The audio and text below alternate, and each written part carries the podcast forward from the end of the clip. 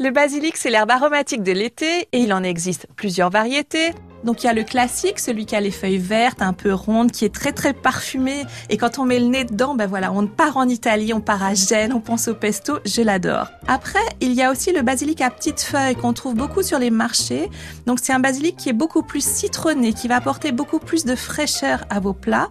Et puis il y a un dernier qu'on trouve pas mal, qui est le basilic thaï, qui lui a des saveurs beaucoup plus anisées, euh, limite réglissées, un peu estragon, et il est intéressant pour toute la cuisine asiatique. Le basilic, quand vous l'achetez, il faut le choisir avec des feuilles bien vertes, bien drues. Il ne faut pas qu'elles soient flétries, vous savez, parce que là, ça veut dire qu'il manque d'eau et puis qu'il commence à perdre de ses arômes. Le basilic est une herbe fragile qui s'abîme relativement rapidement. Si vous en avez acheté un très gros bouquet, parfois on ne sait pas quoi en faire, on ne sait pas comment l'utiliser.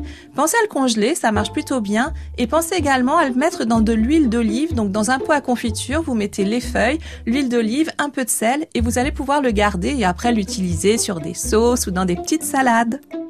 Et puis ce qui est important de savoir sur le basilic, c'est qu'il ne se cuit pas. On va le mettre là aussi au dernier moment sur les plats chauds. Enfin, je vous dis, ne se cuit pas. Le basilic taille un petit peu, c'est-à-dire que celui-ci, a des feuilles plus solides. Mais en général, c'est au dernier moment qu'il faut l'incorporer. Ma petite recette, c'est la sauce au basilic. C'est la sauce de l'été, j'en mets partout. Elle est très facile à faire. Donc dans le bol de votre blender, vous mettez un gros bouquet de basilic, c'est environ 30 grammes de feuilles, c'est beaucoup. Hein Après, vous ajoutez une demi-échalote, une pincée de sel, une gousse d'ail dégermée. Vous allez ajouter 30 ml de vinaigre balsamique, plutôt blanc pour la couleur, sinon rouge, la sauce va être un peu plus foncée. Et puis 80 ml d'huile d'olive.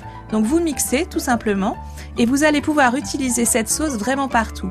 Moi, je vous conseille sur la viande cuite au barbecue, comme du poulet, par exemple. Poulet grillé, ça marche très très bien. Dans des pâtes, évidemment. Sur des pommes de terre cuites au four. Sur un gratin, sur une petite salade. Cette sauce au basilic de l'été, moi, je vous le dis, l'essayer, c'est l'adopter. Le marché d'Anne Taillade.